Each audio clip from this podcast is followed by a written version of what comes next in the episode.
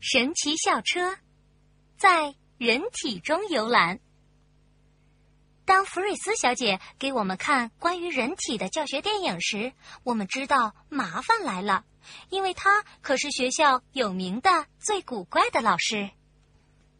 就在第二天，弗瑞斯小姐让我们做了一个有关我们身体的实验，然后她告诉我们将到科学博物馆去做一次班级旅行。去看一个展览，了解我们的身体是怎样从我们吃的食物中获取能量的。这次旅行的开头和以前没什么两样。我们坐着旧校车去博物馆，中途在公园里吃午餐。该走时，人人都回来上车了，可阿诺德却被落下了。他还坐在野餐桌旁，一边做着白日梦，一边吃着奶酪饼。快点儿，阿诺德！弗瑞斯小姐喊道：“她拿起钥匙准备发动汽车，可却按了旁边一个奇怪的小按钮。突然，我们都缩成一团，在空中翻滚。在车内，在车内，我们看不到发生了什么，只知道我们又突然落在了一个什么地方上。然后，我们进入了一个黑暗的隧道，我们完全不知身在何处。当然，和往常一样，弗瑞斯小姐知道。”他说：“我们就在人体内部，正进入食道，连接喉咙和胃的管道。我们大多数人都因为阿诺德掉队而心烦意乱，没有多注意眼前这一切。我们现在正经过胃。”福瑞斯小姐说：“这里不太安静，胃壁不停地来回运动，将食物弄碎并搅拌成浓浓的液体。”校车团团转着，消化液溅到车窗上。现在我们觉得它就像一个汉堡包。福瑞斯小姐把车开到胃的底部，我们将通过这个出口到达小肠。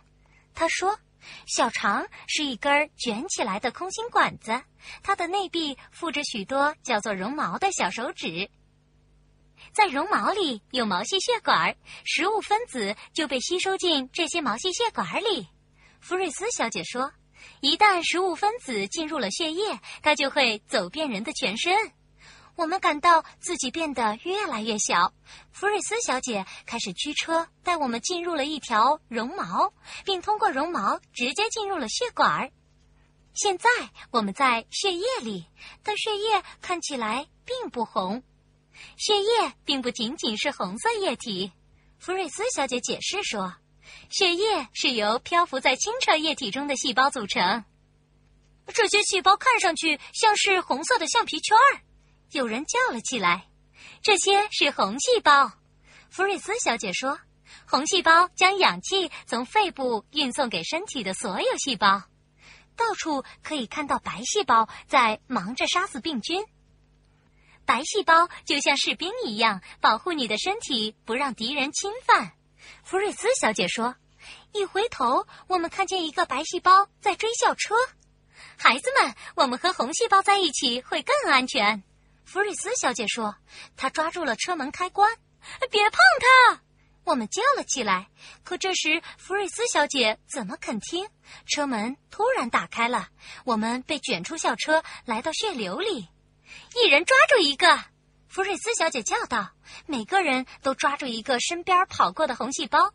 我们最后看见校车时，它正进入另一根毛细血管，白细胞紧紧跟在它后面。我们知道的下一件事是，我们已经流进了心脏。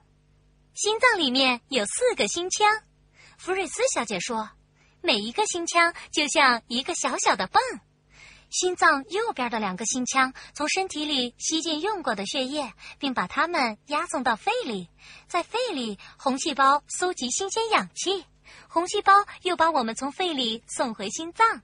这时，我们是在心脏的左侧，心脏的这一侧把新鲜的血液再次押送到身体各部分。孩子们，看起来这些红细胞好像正在前往大脑。弗瑞斯小姐说。当我们到达大脑时，我们放走红细胞，从血管里挤了出来。很难相信，这又皱又灰、黏糊糊的一团就是身体的控制中心。弗瑞斯小姐说：“大脑是由数十亿的神经细胞组成的，它们一刻不停地发送指令，并接收眼睛、耳朵、肌肉和身体其他部分传来的信息。我们离开头部，并顺着脊椎骨向下爬。脊椎骨里面是脊髓，从大脑延伸出来的较粗的脊束神经元。”脊髓的两侧分散着较细的脊束神经元，它们将神经信息发送到身体各部分。我们跟着一些神经到达腿部肌肉，腿部肌肉正在紧张工作，它们需要许多能量，它们耗费了大量的食物和血液中的氧。心脏更快地跳动着，把新鲜的血液输送到肌肉细胞。我们进入旁边的一条血管，血正在快速的流动。我们都害怕会互相走失。就在这时，校车飘了过来，简直不可思议。我们跳上车，再一次穿过心脏和肺，沿着我们进来的路线返回。当我们从血流中冒出来时，我们来到了一个巨大的开阔空间。我们在哪儿？一个孩子问。弗瑞斯小姐告诉我们。孩子们，这是鼻腔。什么？我们问。鼻子的内部。福瑞斯说。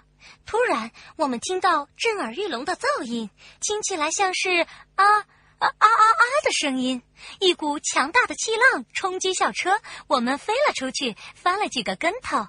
我们冲得非常快，两眼啥也看不见，但我们可以肯定，我们正在变高大。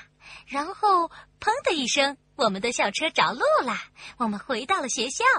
阿诺德正站在停车场呢，他还在揉着他的鼻子。阿诺德，我们喊道：“这次旅行太神奇了，你真应该和我们在一起。”回到教室，我们就像往常一样忙碌起来。福瑞斯小姐让我们画一幅人体图，贴在墙报栏上。最后，在福瑞斯小姐的班上，一切又都平静下来。当然，她的穿着又另当别论。